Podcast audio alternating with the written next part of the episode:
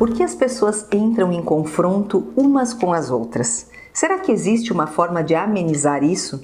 Na reflexão de hoje eu vou te mostrar que isso é possível e como fazer. Quando pensamos profundamente nas questões de conflitos, podemos perceber que geralmente eles acontecem em razão de necessidades físicas, mentais e emocionais não comunicadas ou solicitadas. Algumas delas, muitas vezes inconscientes, o que dificulta ainda mais o entendimento. Primeiro, precisamos entender que necessidades são essas. A palavra necessidade na prática significa o que não pode ser deixado de lado. Para justificar sua importância, o autor David Bohm sustenta que cada necessidade é absoluta. Dessa forma, não pode haver um conflito de necessidades absolutas nos diálogos, tendo em vista que cada um tem as suas e todas são igualmente importantes. A necessidade é uma das forças mais poderosas do ser e das relações humanas e se sobrepõe a tudo. Quer alguns exemplos de necessidades? Vamos lá. Aceitação, pertencimento, ser ouvido, poder falar, respeito, liberdade, apoio, amor, igualdade, entre tantas. E temos que fa saber falar sobre as nossas necessidades pois estamos mais acostumados a dizer o que não queremos do que queremos. Por exemplo, você não me dá atenção. Essa fala é muito genérica e pode gerar muitas interpretações.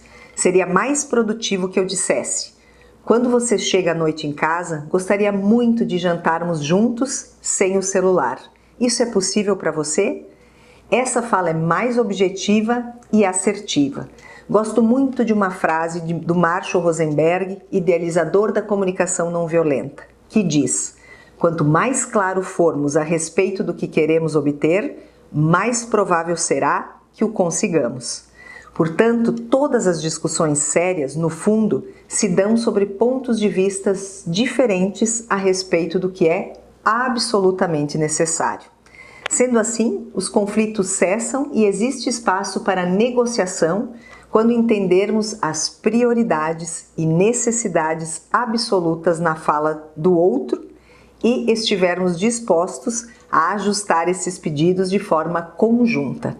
Do contrário, se ambos adotarem um comportamento que cada um é soberano e precisa sobrepor sua vontade, não haverá solução.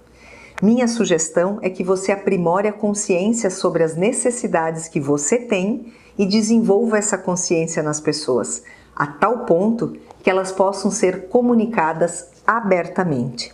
Esteja aberto a escutar as demandas internas, inclusive ditas nas entrelinhas que o outro apresenta no diálogo, porque infelizmente poucos têm essa autopercepção de si e são menos ainda os que conseguem verbalizar de forma clara o que precisam. Essas atitudes vão gerar conexão e trazer resultados mais assertivos e satisfatórios nas relações, melhorando o ambiente de trabalho, elevando o sentido de pertencimento e, consequentemente, contribuição. Espero que tenha gostado. Até a próxima!